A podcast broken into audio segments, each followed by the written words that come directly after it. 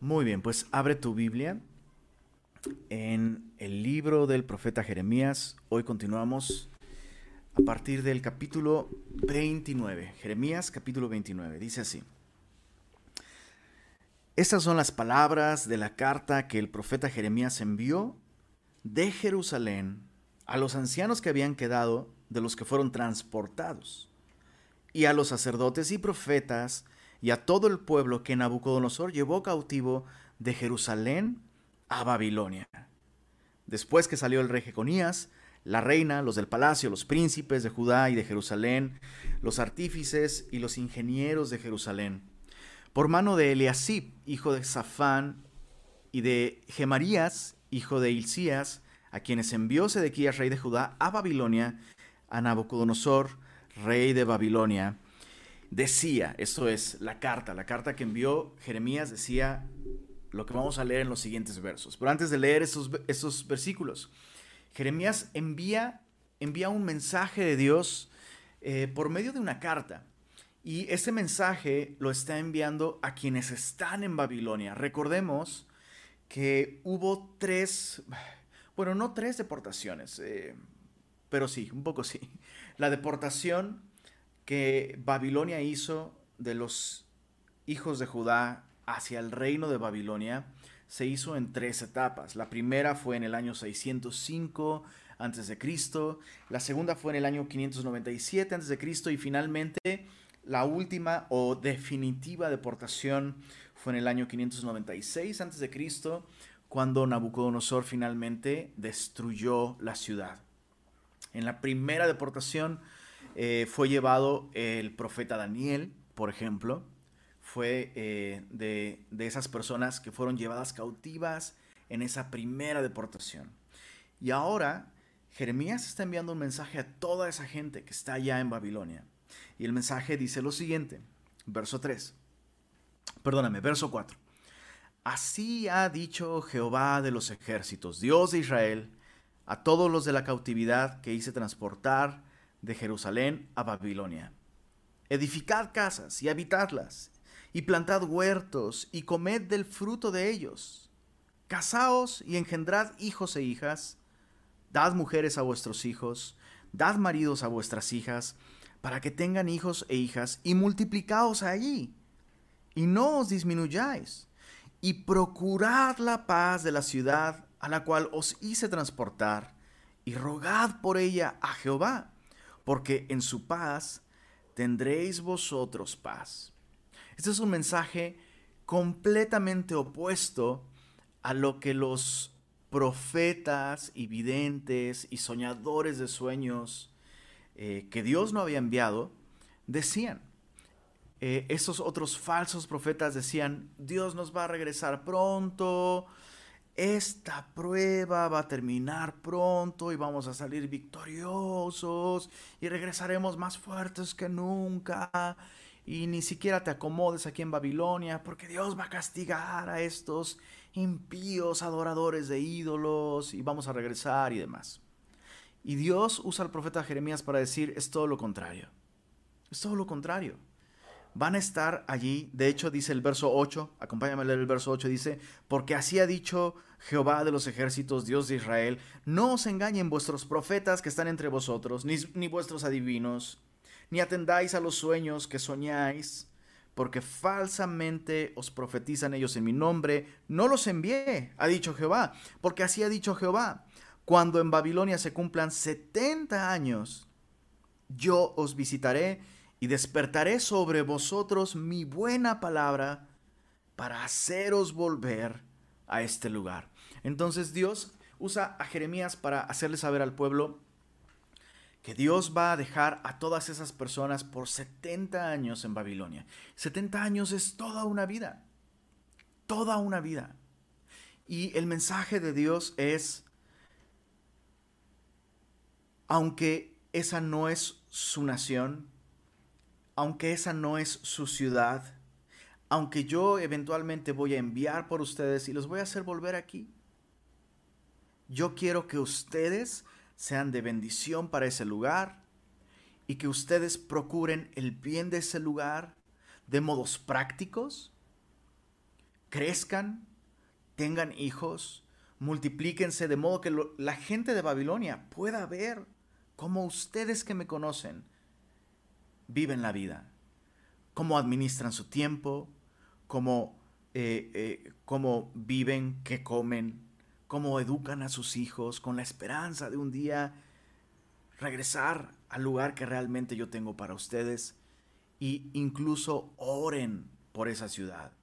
Oren por, por aquellos en autoridad, oren por Nabucodonosor, pero es un rey terrible y asqueroso y pagano, destruyó nuestro templo. ¿Cómo puedes decir eso, Señor? No, Jeremías seguramente es un falso profeta. Pero no, ese era el mensaje de Dios para, para su pueblo en Babilonia. Y pienso que los paralelos entre el mensaje de Dios para los judíos en Babilonia y el mensaje de Dios para los creyentes, que no somos de este mundo, pero que estamos en él, es el mismo. Sabes, eh, muchas veces el cristiano adopta esta actitud de, eh, pues yo ya me voy, yo me voy al cielo, yo me voy con el Señor, ¿qué importa lo que suceda en este mundo? Y sabes, aunque es cierto que vamos al cielo y que todos nuestros problemas y todos los dolores de este mundo se van a quedar atrás. Sin embargo, nosotros somos la, luz del mundo, somos la sal de la tierra y debiéramos, debiéramos, tú y yo, tú y yo, hacer del lugar en donde estamos un mejor lugar. De modo que cuando efectivamente el Señor vuelva por nosotros, la gente nos extrañe que nuestra cultura, que nuestra ciudad, que nuestros amigos, que nuestros vecinos, cuando el Señor venga, venga por nosotros y nos vayamos, que, al menos ellos digan, ¿sabes? Realmente creo que sí estábamos mejor cuando los cristianos estaban entre nosotros. Es lo que debiéramos hacer. Ahora, lo más fácil y, y lo primero que tú y yo deberíamos hacer para el bien de esta ciudad en donde tú y yo estamos, el bien de este planeta en donde estamos, aunque no es nuestra casa, sin duda, nosotros no somos de este mundo. Esperamos cielos nuevos y tierra nueva, pero somos llamados a, como dice el apóstol Pablo en 1 de Timoteo capítulo 2, exhorto ante todo, ante todo, antes que repartir, repartir comida, antes que em, hacer obras de misericordia y demás, antes que todo, exhorto que se hagan rogativas, peticiones de oración, acciones de gracias por todos los hombres y especialmente por los que están en eminencia, para que vivamos quieta y reposadamente, porque eso es agradable delante de Dios nuestro Salvador, y para que el cual quiere que todos los hombres conozcan la verdad y procedan al arrepentimiento. Por eso pienso, por eso pienso que la iglesia es poco efectiva nos llenamos de actividades, pero no nos llenamos de Dios. No nos llenamos del carácter de Dios, no nos llenamos de la visión de Dios. Nos aventamos como el borras con programas, con iniciativas que son buenas, escucha esto, son muy buenas, pero son insuficientes si no doblamos primero nuestra rodilla y pedimos por este mundo, pedimos por las personas. Haríamos las cosas de un modo muy distinto si primero, antes de hacerlas, oramos y perseveramos en orar. Y yo no me voy a cansar de repetirlo una y otra vez. Los sábados a las 7 de la mañana, Semilla Monterrey se reúne para orar respondiendo a lo que Dios nos ha dicho por medio de su palabra cada domingo, pero además oramos unos por otros y es un buen tiempo, es una buena manera de perseverar en oración por esta ciudad también.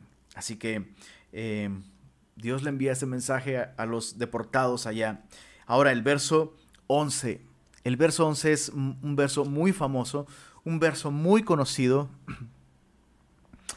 Eh, dice así, verso 11, porque yo sé los pensamientos que tengo acerca de vosotros, dice Jehová, pensamientos de paz y no de mal, para daros el fin que esperáis. Y ese es un texto que muchas veces se usa sin considerar el contexto.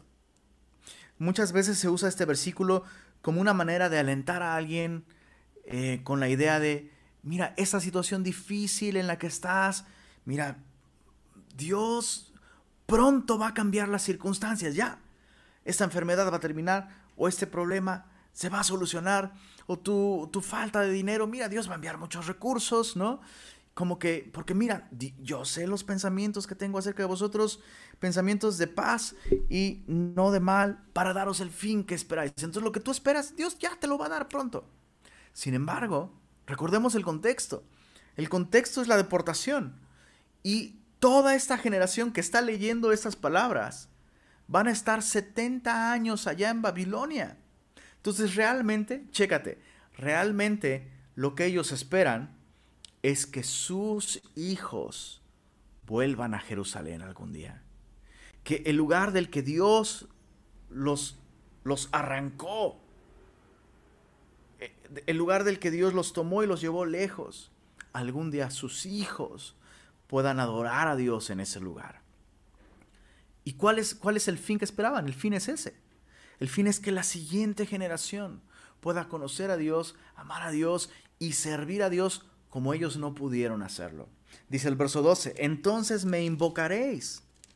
Restauración. Ese es el fin que ellos esperaban.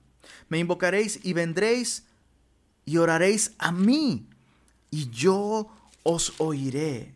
Y me buscaréis y me hallaréis porque me buscaréis. Subraya eso en tu Biblia. Ya sabes, semilloso, ponle un corazoncito rojo ahí. porque me buscaréis de todo vuestro corazón. De todo vuestro corazón.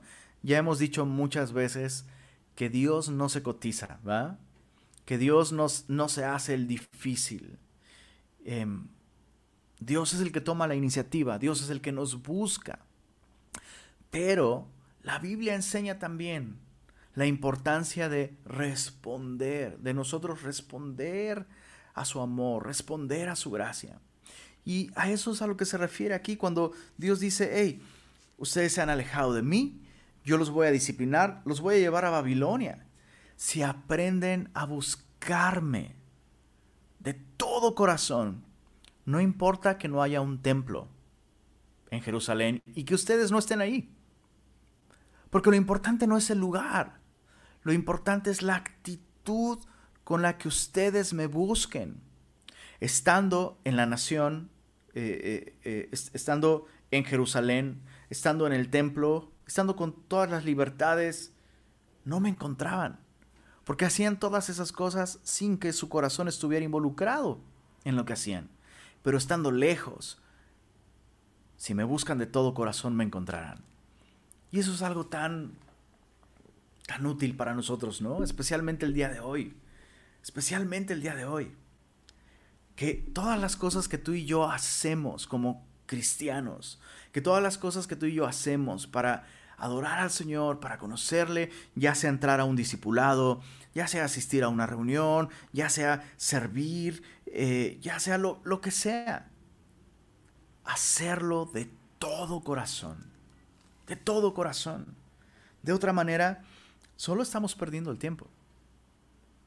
Solo estamos perdiendo el tiempo. Dios hace esta promesa. Me buscarán, me hallarán, porque me buscarán de todo vuestro corazón. Dice el verso 14, y seré hallado por vosotros, dice Jehová, y haré volver vuestra cautividad, y os reuniré de todas las naciones, y de todos los lugares a donde os arrojé, dice Jehová, y os, y os haré volver al lugar de donde os hice llevar.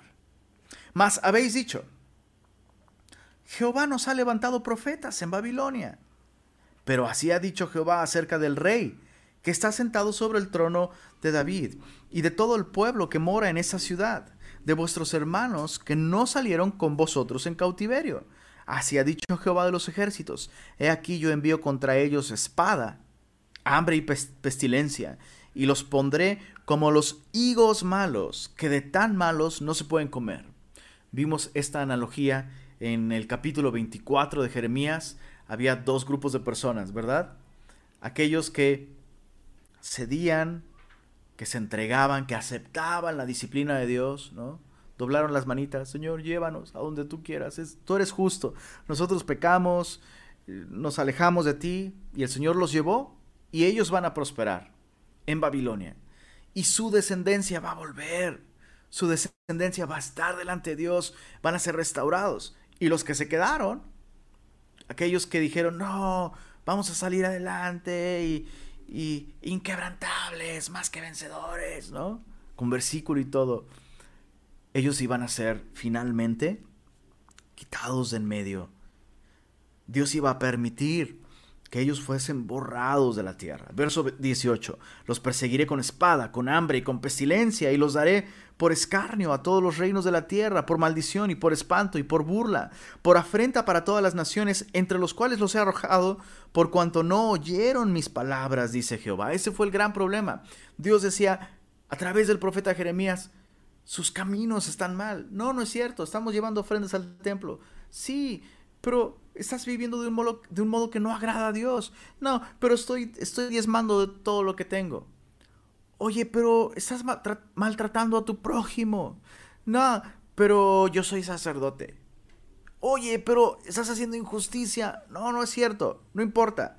No oyeron sus palabras, dice Jehová, que les envié por medio de los profetas desde temprano y sin cesar, y no habéis escuchado, dice Jehová. Oíd pues palabra de Jehová a vosotros, todos los transportados que envié de Jerusalén a Babilonia. Una vez más Jeremías se dirige a aquellos que están allá en Babilonia. Así ha dicho Jehová de los ejércitos, Dios de Israel, acerca de Acab, hijo de Colaías. Ojo, este Acab no es el profeta Acab que la Biblia menciona porque ese es, eh, perdón, no es el rey Acab porque ese rey vivió siglos antes de esto. Es un falso profeta, Acab, hijo de Colaías, y acerca de Sedequías. Este tampoco es el rey de Judá. Este Sedequías es un falso profeta que se encuentra en Babilonia, hijo de Maasías, que os profetizan falsamente en mi nombre. Este es el mensaje de Dios para estos falsos profetas. He aquí, los entrego yo en mano de Nabucodonosor, rey de Babilonia, y él los matará delante de vuestros ojos y todos los transportados de Judá que están en Babilonia harán de ellos una maldición, diciendo, póngate Jehová como a Sedequías y como a Acab, a quienes asó al fuego el rey de Babilonia. Entonces aprendemos un par de cosas aquí. Em, al rey Nabucodonosor le gustaba mucho meter en hornos de fuego a las personas que no le caían bien.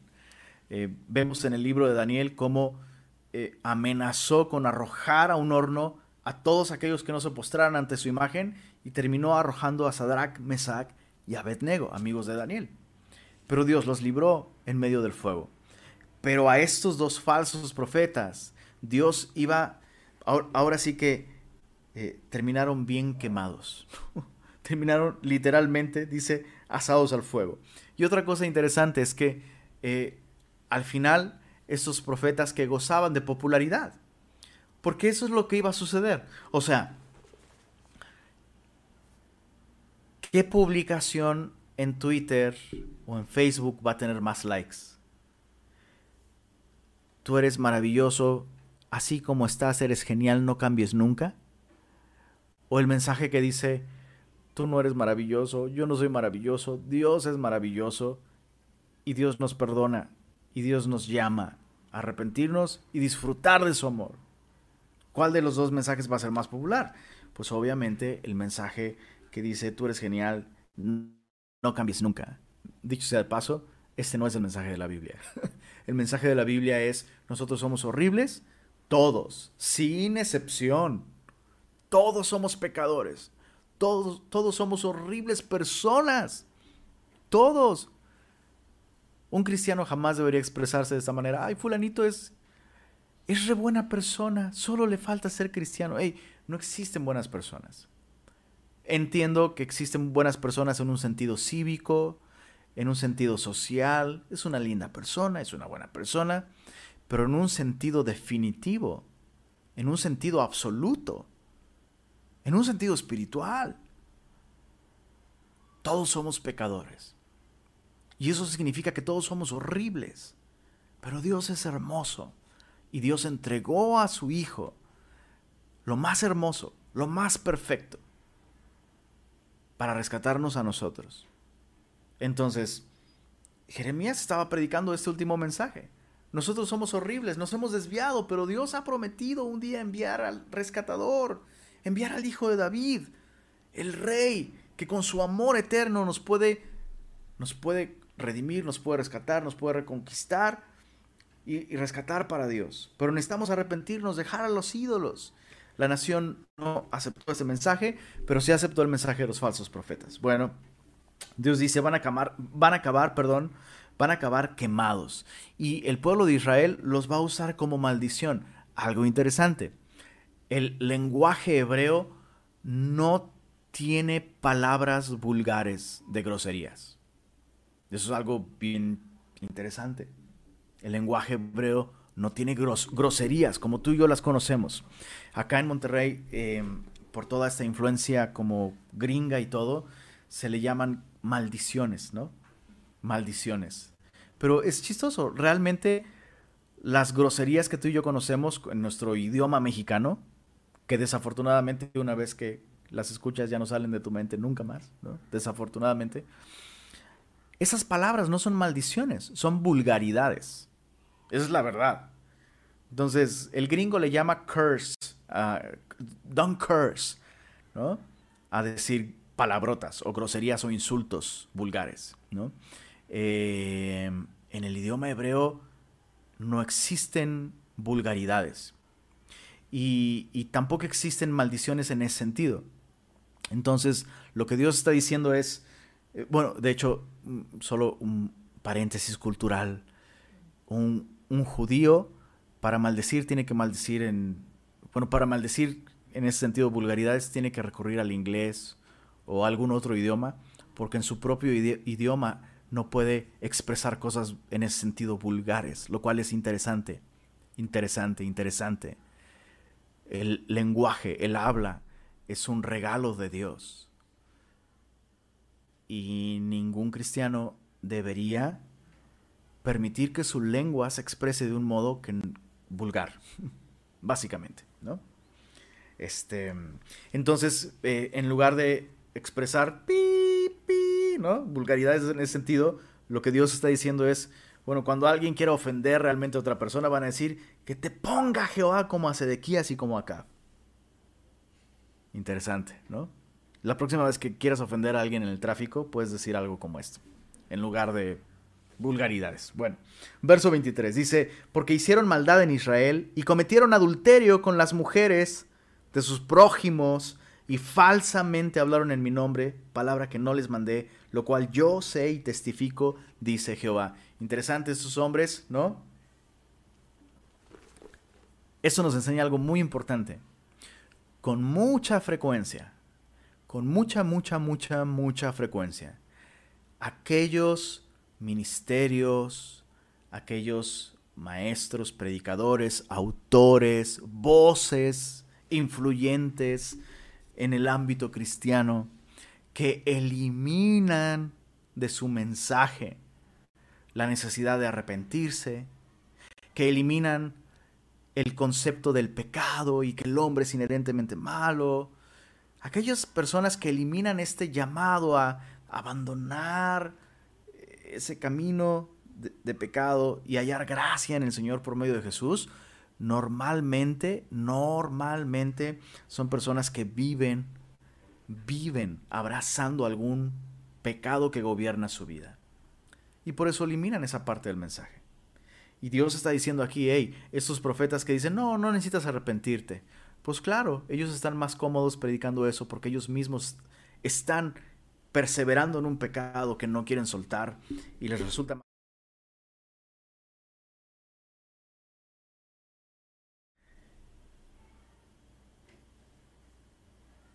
el tipo de mensaje que nos resulta cómodo escuchar puede revelar el estilo de vida que tú y yo estamos viviendo.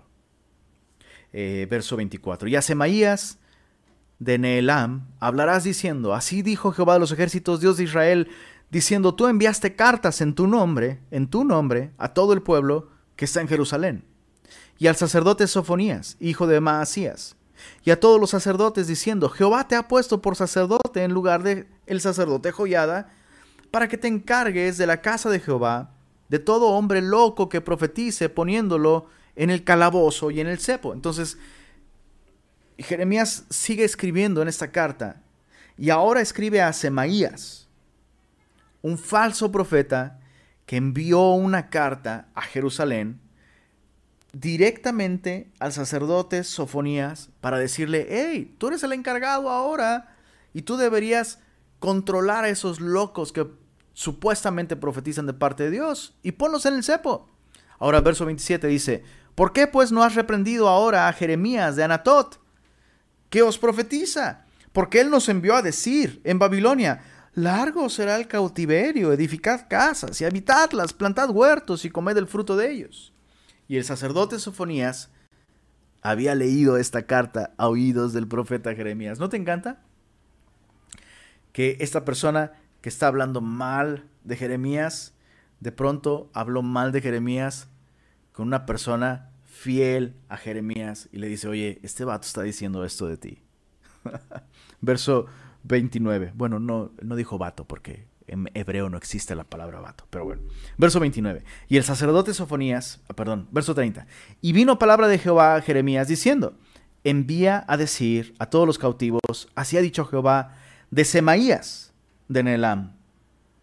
O sea, Semaías, el falso profeta que envió esta carta a Jerusalén diciendo, hey, pongan a Jeremías en el cepo.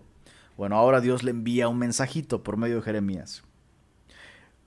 Porque os profetizó Semaías, y yo no lo envié, y os hizo confiar en mentira.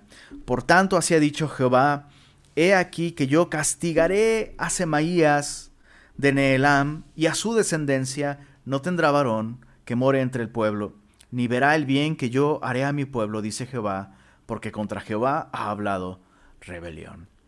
Entonces, otra vez, Cuidado con poner palabras en la boca de Dios que Dios no dijo. ¿Alguna vez has oído a alguien que llega contigo y te dice, oye, fulanito dijo que tú dijiste eso? Y resulta que tú no, lo dijiste. Ya hemos puesto este ejemplo varias veces, ¿verdad? O sea, si, si para, para nosotros es como, ¿qué te pasa? ¿Cómo te atreves a decir? Yo jamás dije eso. Ahora imagínate hacer lo mismo con la palabra de Dios hay que tomar con cuidado la palabra de Dios. Capítulos 30 y 31. Ojo, estos dos capítulos tratan sobre el futuro de la nación de Israel, pero recuerda, muy importante, que la profecía bíblica siempre tiene un cumplimiento inmediato y parcial y otro cumplimiento distante y definitivo. Entonces los profetas, acuérdate, la profecía tiene que verse con estos lentes bifocales, ¿no? Aquellos que ya tienen varios meses que los vacunaron y que ya necesitan refuerzo, saben de qué estamos hablando, los lentes bifocales, ¿no? Te ayudan a ver de cerca y a ver de lejos. Dos graduaciones distintas. Lo mismo necesitamos hacer cuando estudiamos profecía.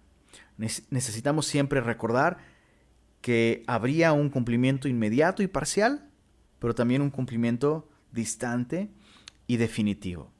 ¿Cuál es el cumplimiento inmediato y parcial aquí, en estos dos capítulos? Pues el cumplimiento parcial sería el final de esos 70 años de cautiverio. Eh, Babilonia va a caer y la nación de Israel va a poder volver a su tierra y disfrutar de la tierra prometida. Eso sucedió 70 años después de esto. Eh, se levanta el imperio de los medos y los persas, Babilonia cae y Ciro, rey de Persia, ordena que la nación regrese. Se cumple, pero es el cumplimiento parcial solamente. El cumplimiento distante y definitivo todavía está por venir con la caída de la gran Babilonia. Y ya no estamos hablando de Babilonia en tiempos del Antiguo Testamento, sino Babilonia, este sistema de valores que la humanidad tiene el día de hoy. Es un sistema de valores literalmente, literalmente regido por Satanás. Y el libro de Apocalipsis registra de, de manera profética también la caída de esta gran Babilonia. Y entonces, una vez que caiga ese sistema del mundo, eh, después de siete años de una gran tribulación en la que el pueblo de Israel nuevamente se verá perseguido a causa del Mesías, que es judío, Jesús. Al final de ese periodo de gran tribulación, el Señor Jesús vendrá, después de enviar sus grandes juicios sobre esta gran ramera, le llama el libro de Apocalipsis, el pueblo de Israel podrá por fin disfrutar de la bendición total y absoluta de Dios cuando su rey, su Mesías, su Cristo, el Hijo de David, Jesús, reine física, literal, económica, militarmente, políticamente, desde Jerusalén, gobierne todo el mundo. Y habrá un periodo de paz de mil años, por mil años, lo que conocemos como el milenio, por mil años la nación de Israel será lo que debió ser desde siempre. Bueno, ese es el cumplimiento distante. Con eso en mente, vamos a leer simplemente gran porción de, estas, de, esos capítulos. Palabra de Jehová que vino a, Jerusal ah, perdón, a Jeremías diciendo, así habló Jehová Dios de Israel diciendo, escríbete en un libro todas las palabras que te he hablado, porque he aquí vienen días, dice Jehová, en que haré volver a los cautivos de mi pueblo, Israel y Judá, ha dicho Jehová, y los traeré a la tierra que di a sus padres, y la disfrutarán. Estas pues son las palabras que habló, que habló Jehová acerca de Israel y de Judá. Solo un paréntesis muy importante aquí. Te das cuenta que Dios está prometiendo restauración, tanto del reino del sur como del reino del norte. En otras palabras, las doce tribus están incluidas en esta promesa de restauración. Y esto es vital para nosotros como cristianos comprenderlo. ¿Por qué? Porque la iglesia no viene a tomar el lugar de la nación de Israel. La iglesia no es el nuevo Israel. Israel sigue siendo Israel. Y cuando tú y yo como cristianos adoptamos esta idea equivocada de que, bueno, Dios terminó con Israel, hay tribus perdidas, dicen esas personas que eh, toman esta postura, sostienen que hay tribus perdidas. Y honestamente yo no sé si les da paz a ellos confiar en una versión de Dios en la que este Dios puede perder tribus. Porque si puede perder tribus, pues que no te pierda a ti y a mí, imagínate. Pero este no es el Dios de la Biblia. El Dios de la Biblia no ha perdido ni una sola tribu. El Dios de la Biblia es capaz de preservar, de salvar. Así que eh, eh, estas ideas equivocadas tienen implicaciones terribles al final. Abrazar el error al final nos va a llevar a muchos problemas, no solo con toda la Biblia, sino en nuestra propia vida diaria. Dios promete restauración para todos la nación eh, de, Israel, el reino del norte, y la nación de Judá, el reino del sur, las doce tribus. Verso 5, porque así ha dicho Jehová, hemos oído voz de temblor, de espanto y no de paz. Inquirid ahora y mirad si el varón da a luz, porque he visto que todo hombre tenía las manos sobre sus lomos, esto es sobre el vientre, como mujer que está de parto, y se han vuelto pálidos todos los rostros. Dios envía esta profecía en la que Jeremías tiene esta visión donde ve a todos los hombres así, como, como una mujer de parto, con dolores de parto, con el rostro pálido, contracciones terribles, un gran dolor. Verso, verso 7. Ah, cuán grande es aquel día, subraya eso en tu Biblia. Tanto que no hay otro semejante a él, subraya lo que sigue en tu Biblia, tiempo de angustia para Jacob, pero de ella, es decir, de la angustia, será librado. Estos dos títulos, aquel día y tiempo de angustia para Jacob, son dos títulos que se refieren a lo que conocemos como la gran tribulación. El periodo de la gran tribulación, un tiempo de gran angustia para la nación de Israel. Recuerda que la, la tribulación va a durar siete años. Ya lo hemos explicado otras veces. Lo exploraremos con mayor detalle cuando lleguemos al profeta Daniel. Pero estos siete años se dividen a la mitad. A los tres años y medio, el anticristo va a romper un pacto que había, un pacto de paz con la nación de Israel.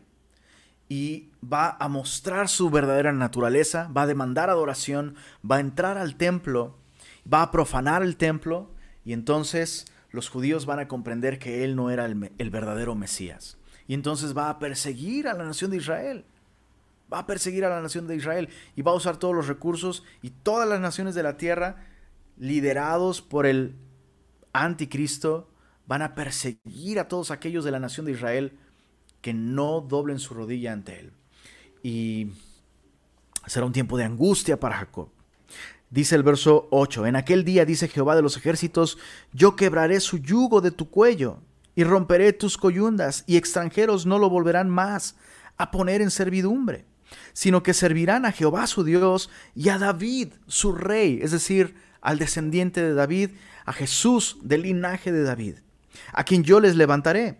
Tú pues, siervo mío Jacob, no temas, dice Jehová, ni te atemorices, Israel, porque he aquí, yo soy el que te salvo de lejos, a ti y a tu descendencia de la tierra de cautividad. Y Jacob volverá, descansará y vivirá tranquilo, y no habrá quien le espante. Porque yo estoy contigo para salvarte, dice Jehová, y destruiré a todas las naciones entre las cuales te esparcí, pero a ti no te destruiré, sino que te castigaré con justicia. De ninguna manera te dejaré sin castigo. Dios insiste en aclarar que Dios no va a desperdiciar nuestro dolor. Esto es verdad para con su pueblo, cuando Dios permite dolor para su pueblo, Dios lo permite con un propósito, Dios lo permite con una razón. Pero Dios aclara esto. A las otras naciones voy a destruirlas. Y repito, Dios, Dios ha hecho que caiga cada nación que ha querido tomar el control de la nación de Israel y afligirles. Egipto sucedió con Egipto, sucedió con Asiria, sucedió con Babilonia, sucedió con Roma, y sucederá en el futuro una vez más. Y eso es algo muy importante, em, ya que estamos hablando aquí de un acontecimiento que tendrá un cumplimiento definitivo en el futuro. Jesús habla de esto, Jesús habla de el juicio de las naciones. Durante este periodo de gran tribulación, algunas naciones le brindarán su apoyo, refugio a aquellos judíos que huyan en este tiempo de la gran tribulación. Puedes leer con mayor detenimiento en Mateo capítulo 25, Mateo 25, a partir del verso 31. Es esta porción que conocemos, donde, donde cuando venga el rey, reunirá a todas las naciones delante de él y los separará como separa el pastor a las, a las ovejas de los cabritos. Y a la derecha pondrá las ovejas, a la izquierda, a su izquierda los cabritos, y a los de la derecha les dirá, venid, benditos de mi Padre, heredad del reino que ha sido preparado para ustedes desde antes de la fundación del mundo, hablando del milenio. Por mil años Jesús establecerá su reino de justicia en este mismo planeta. Y entonces a los de la derecha les dirá, vengan, ustedes van a poder disfrutar de, este reino que durará por mil años.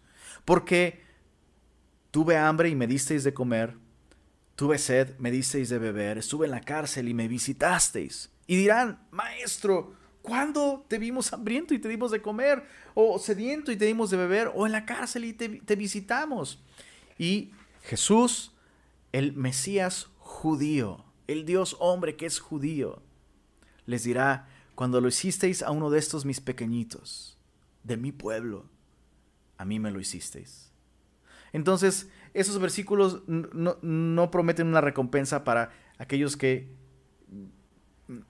cuando servimos a cualquier persona con hambre o con sed, lo que sí tenemos que hacer, sin lugar a dudas tenemos que hacerlo, pero realmente esos capítulos, Mateo 25, están hablando del juicio de las naciones. y Él recompensará a aquellos que mostraron misericordia a su pueblo, pero tratará con severidad a aquellos que buscaron destruir a su pueblo.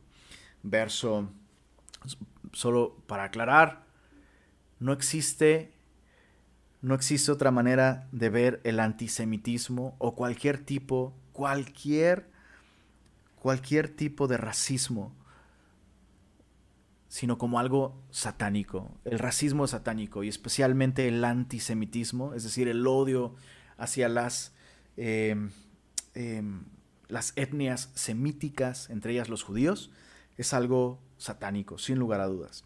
Verso 12. Porque así ha dicho Jehová, incurable es su quebrantamiento, dolorosa tu llaga, no hay quien juzgue tu, causa para sanarte, es decir, no hay nadie que abogue por ti. No hay para ti medicamentos eficaces. Todos tus enamorados, entre comillas, te olvidaron. Aquellos en quienes en un momento pusiste tu confianza para no poner tu confianza en mí, te, te olvidaron. Y es interesante que Dios usa este lenguaje, ¿verdad?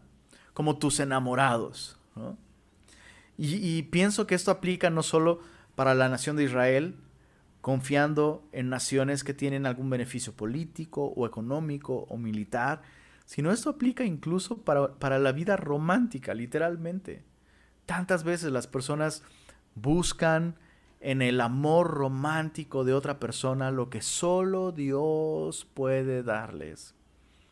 Y por eso hay tantos corazones rotos, tantos corazones rotos. No busques en otro ser humano, aun si es cristiano, no busques que otro ser humano te dé lo que solo Dios te puede dar. Justamente hace una semana recuerdo que estaba cantándole a mis hijas esa canción. Solo Dios hace al hombre feliz, solo Dios hace al hombre feliz. La vida es nada, todo se acaba. Como dijera José José, todo se acaba.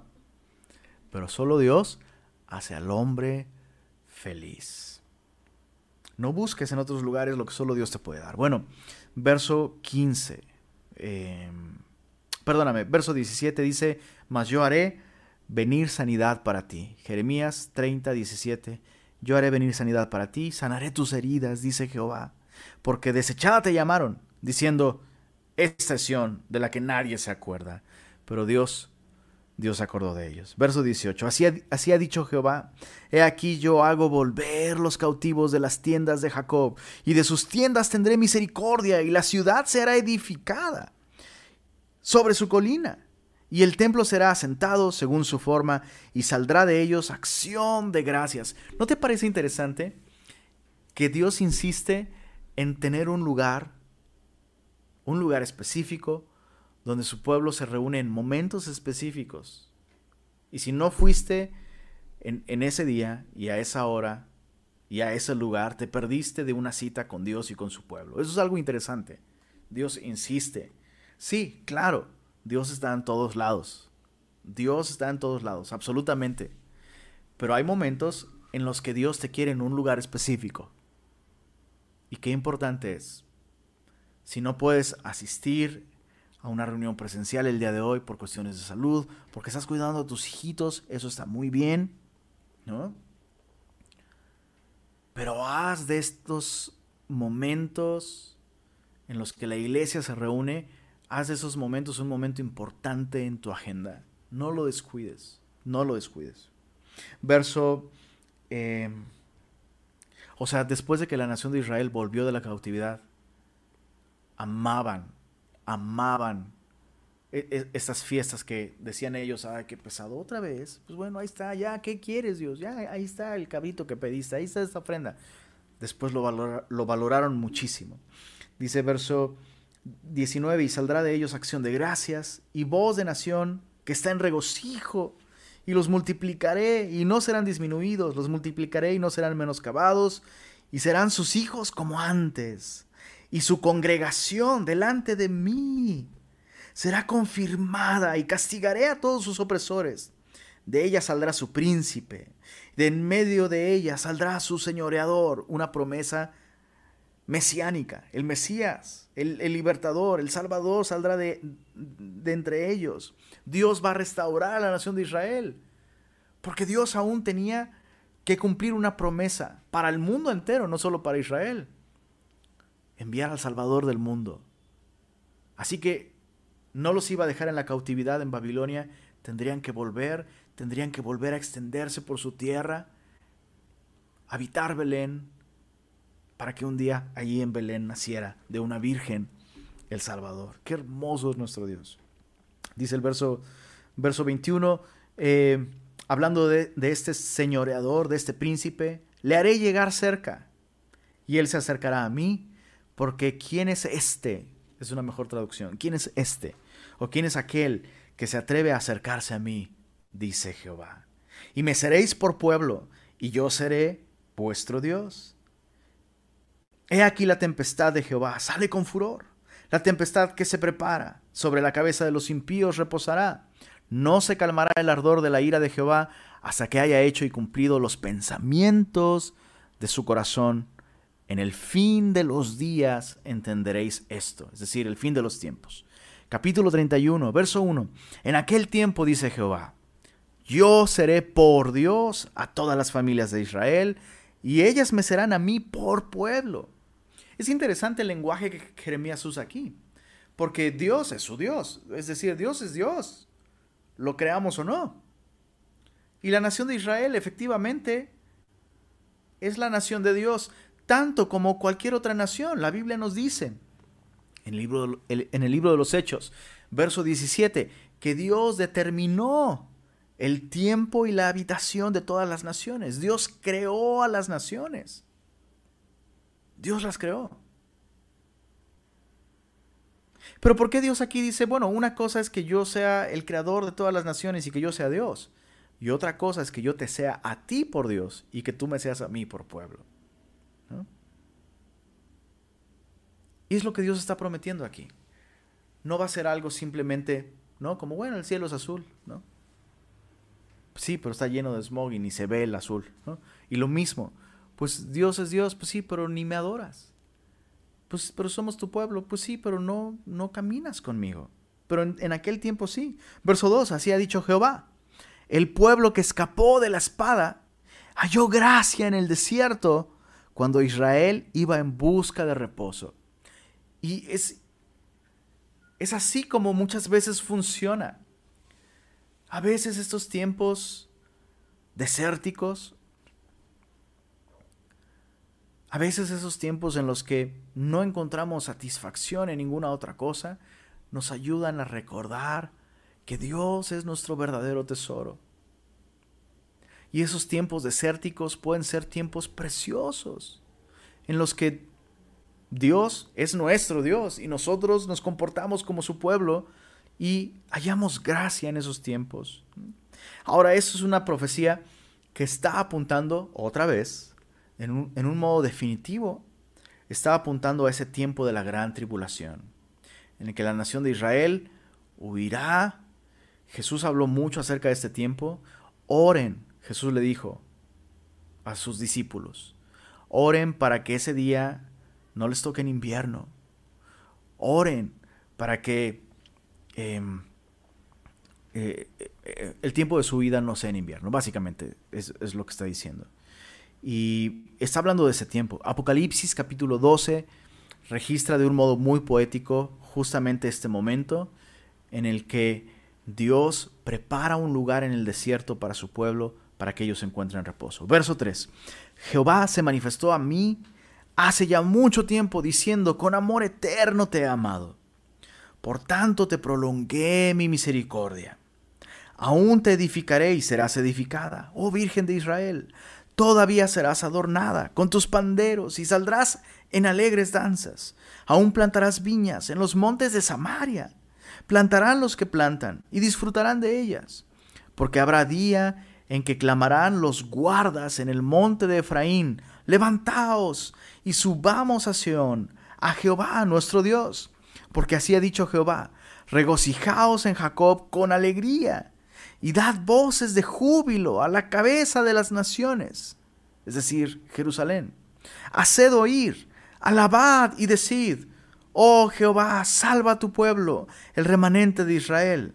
he aquí yo los hago volver de la tierra del norte y los reuniré de los fines de la tierra, y entre ellos ciegos y cojos, la mujer que está encinta y la que dio a luz juntamente en gran compañía, volverán acá. Jesús habla justamente de ese tiempo de tribulación, como hay de aquellas que están encinta, ¿no? hay de aquellas que están amamantando. Pero aquí la profecía nos habla de un tiempo en el que aquellas que están encinta, aquellas que estén amamantando, van a hacerlo con seguridad, van a disfrutar de sus niños, van a disfrutar de paz y van a disfrutar de gran gozo. Verso 9, es hermoso el verso 9.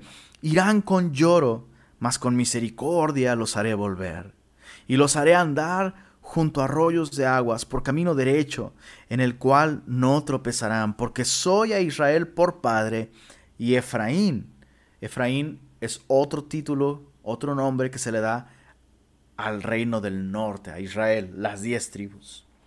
Eh, a Efraín dice, eh, Efraín es mi primogénito. Verso 10, oíd palabra de Jehová, oh naciones. O sea, esto incluye a México el día de hoy. Viva México, por cierto. Viva México.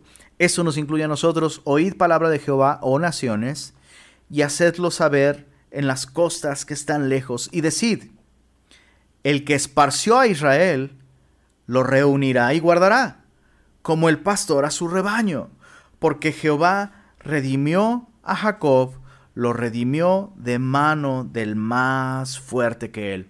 Entonces, una vez más, una vez más, aquellos que dicen, la iglesia es el nuevo Israel, forzosamente forzosamente tienen que interpretar el milenio, esta profecía que dice que Cristo va a volver y va a restaurar a su pueblo Israel y por mil años va a reinar desde Jerusalén, tienen que interpretar el milenio haciendo malabares lingüísticos y, y alegóricos y decir, bueno, el milenio es un periodo indefinido, el milenio no existe, el milenio es un, periodo indefinido, es una manera de referirse a la eternidad. Entonces no hay cielos nuevos realmente, no hay tierra nueva, nosotros somos el nuevo Israel y ahora el reino de Dios está en nuestros corazones. Y es terrible, esa esperanza es terrible. Eso es terrible. Y Dios está diciendo aquí, Dios está diciendo aquí, oíd bien, oh naciones, ustedes que no son judíos, no he terminado con mi pueblo, no lo he desechado.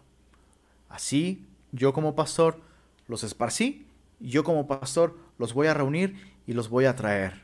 Y la buena noticia es, escucha esto, la buena noticia es, esta no es la eternidad. el Maestro, el Mesías, va a volver. Literalmente, literalmente Jesús va a volver. Literalmente sus pies van a caminar nuevamente en el suelo que pisan nuestros propios pies. Y va a gobernar este mundo, este mismo mundo, este mismo planeta, lo va a gobernar por mil años. Y al final de esos mil años, va a crear cielos nuevos y tierra nueva. Es la esperanza que tú y yo tenemos. Entonces, otra vez, hay que tener mucho cuidado con esas interpretaciones. Ah, la iglesia es el nuevo Israel. Y por, cierto, es algo interesante. Estas personas que dicen que la iglesia, nosotros somos el nuevo Israel, dicen, todas las promesas, todas las bendiciones de Israel, de Israel ahora son nuestras. Pero no se apropian de las maldiciones. Eso es muy interesante. Entonces así no se juega. Si vas a jugar ese juego, juégalo bien. Verso, ¿se entendió? Verso, verso 12. Y vendrán con gritos de gozo en lo alto de Sión y correrán al bien de Jehová. ¿Cuál es el bien de Jehová para su pueblo? En ese tiempo, al pan, al vino, al aceite, al ganado de las ovejas y de las vacas y su alma Su alma será como huerto de riego y nunca más tendrán dolor. Así que como te puedes dar cuenta, esto no ha tenido un cumplimiento definitivo todavía. Entonces la Virgen se alegrará en la danza, los jóvenes y los viejos juntamente, y cambiaré su lloro en gozo, los consolaré y los alegraré de su dolor, y el alma del sacerdote satisfaré con abundancia, y mi pueblo será saciado de mi bien, dice Jehová. ¿Por qué es tan importante? ¿Por qué Dios repite una y otra vez? O sea, una tercera parte de la Biblia es profecía. Y gran parte de estas profecías, gran parte de estas profecías, giran alrededor de lo que Dios hace con su pueblo. Desde disciplinarlo, hasta restaurarlo, desde castigar falsos profetas, quitarle la vida a reyes, hasta enviar al Rey definitivo, Cristo Jesús. ¿Por qué es tan importante que tú y yo entendamos estas profecías? Porque al final esas profecías no tienen que ver sobre su pueblo, sino tienen que ver sobre su propio carácter. Al final estas profecías nos enseñan algo sobre Dios. Dios es fiel. Dios es fiel. Y el resto del capítulo nos habla de un nuevo pacto. Solo quisiera terminar leyendo este desde el verso 27 en adelante. Terminemos este capítulo leyendo versos 27 en adelante. He aquí vienen días, dice Jehová, en que sembraré la casa de Israel y la casa de Judá de simiente de hombre y de simiente de animal. Y así como tuve cuidado de ellos para arrancar y derribar, y trastornar y perder y afligir, así tendré cuidado de ellos para edificar y plantar, dice Jehová. Recuerda que eso es lo que Dios le dijo a Jeremías. Te he puesto para esto, para arrancar, derribar, pero también para edificar y plantar. Y eso es muchas veces lo que Dios tiene que hacer. Muchas veces Dios tiene que derribar y destruir cosas para entonces edificar correctamente nuestra vida. Y es como si Jeremías está diciendo, bueno, ahora viene la siguiente fase de, del plan de Dios. Dios ya nos lleva cautivos, pero ahora Dios nos va a restaurar. Y verso 29 dice, en aquellos días, en aquellos días, cuando los restaure, no dirán más, los padres comieron las uvas agrias y los dientes de los hijos tienen la dentera, sino que cada cual morirá por su propia maldad. Los dientes de todo hombre que comiere las uvas agrias tendrán la dentera. Hasta ahora Dios había tratado con la nación de Israel en un sentido colectivo. Pero Dios está diciendo, ya no, ya no voy a tratar con la nación de Israel de un modo colectivo.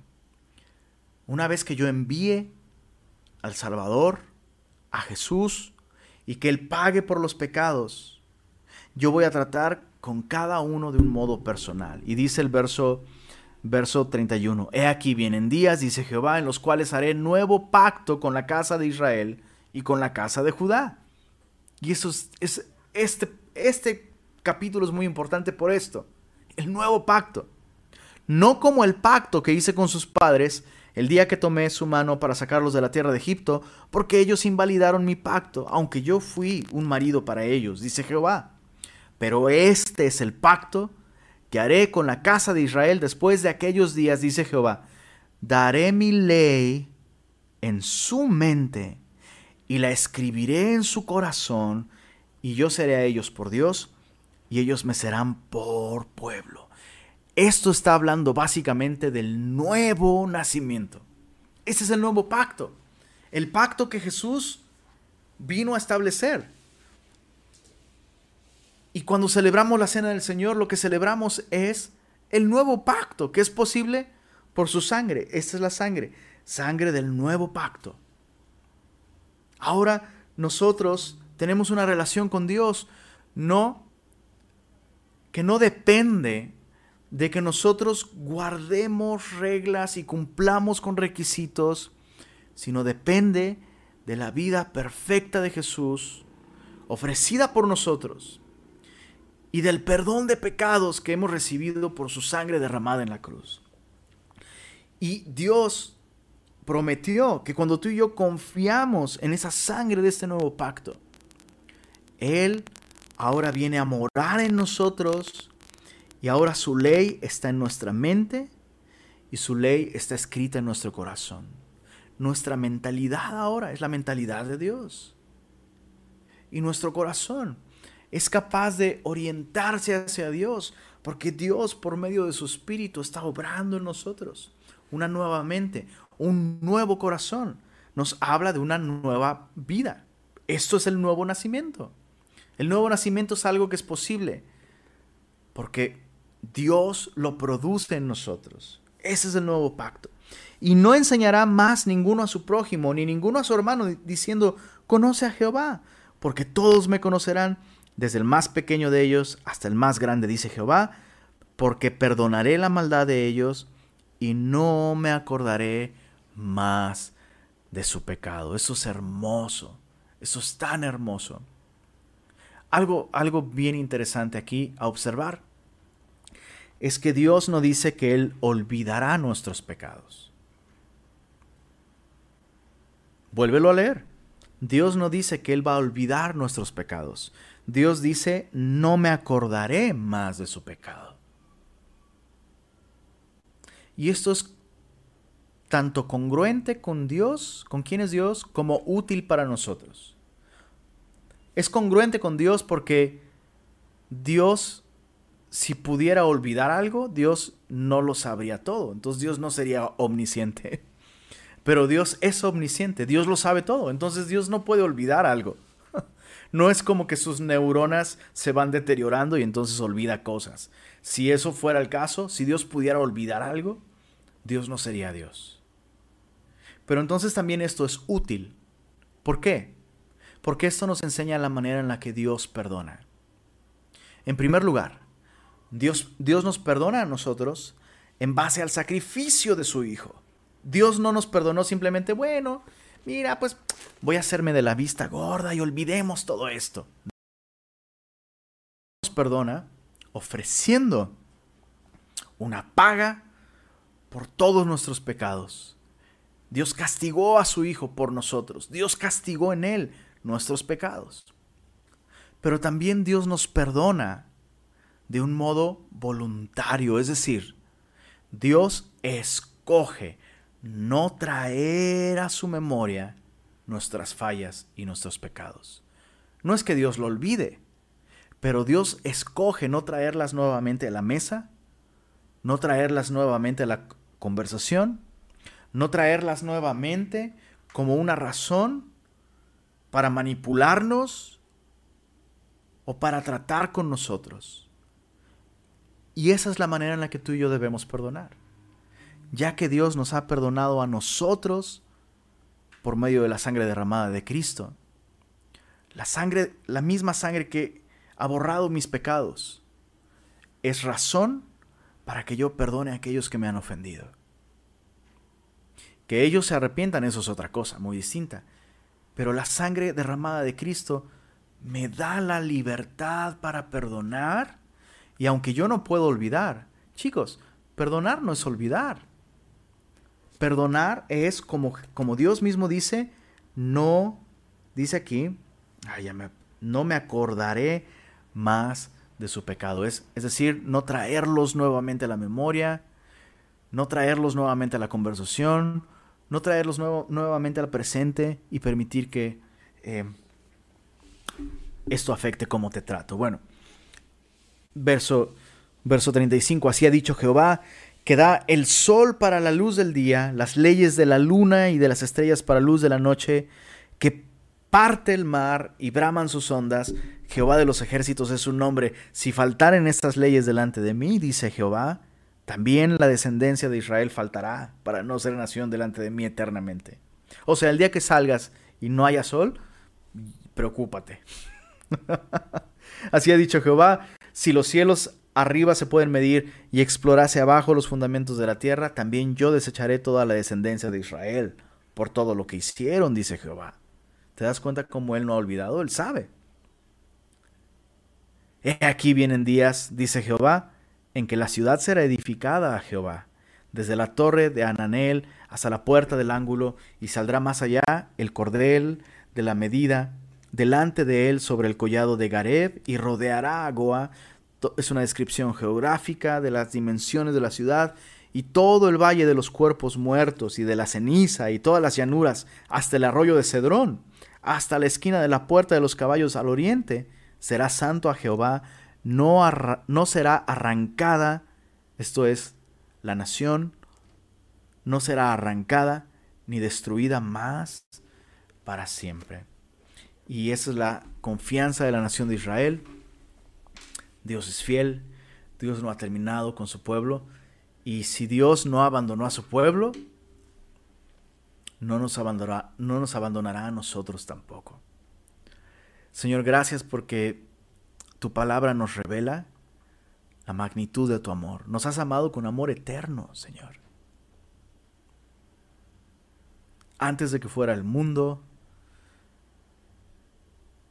antes de que nuestros padres nos planearan o pensaran en, nuestro nombre, tú nos conociste y nos amaste, Señor.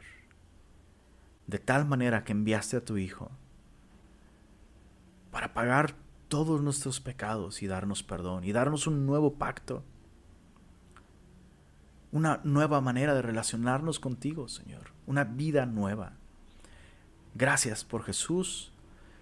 Gracias por este amor sin límite que nos transforma, que nos rescata. Nos rescata del pecado, pero también transforma nuestra vida y nos libra, Señor, no solo de la culpa y la condenación, sino aún cuando seguimos siendo débiles. Tu amor nos limpia, tu amor nos restaura. Y si el día de hoy tenemos la esperanza de cielos nuevos y tierra nueva, es porque tú cumples tus promesas, Señor. Gracias por ser tan bueno y tan fiel, Señor. Amén.